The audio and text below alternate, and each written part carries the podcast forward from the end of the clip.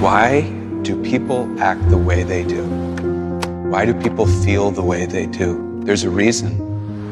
According to Peter Lucian, the silence is full of sound.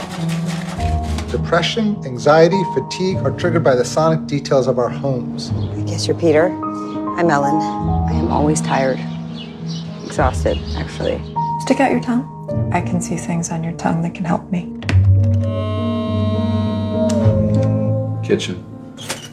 E flat. Weird, but kind of sexy. Is he single? Are you serious? Sound influences the way that people connect with each other. They may not even know it. Radiator is contributing to your anxiety.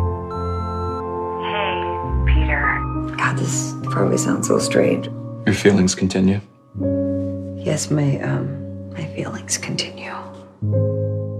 Maybe I could come by next week. So, did Peter tune your apartment? Upper East Side. E flat toaster problem. Like to think I have better qualities than that to describe me.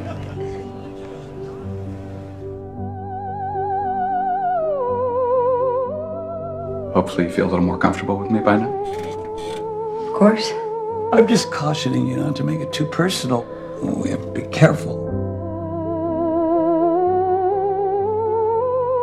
You must be the house tuner. Our clients are Fortune 500 creatures. I'm offering you an opportunity, Peter. You can do so much with this. Urban design, architecture, home products. We're big admirers of Peter here. They pick everything apart. You think my research is faulty? I think all this is just too much. It's not for me. It can be difficult to talk about a relationship problem.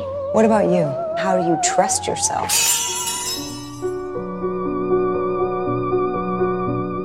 There are all these connections. There's something deeper at work. Sounds that guide people through the city. I mean, they're not conscious of it, but it's there. I called you. I listen.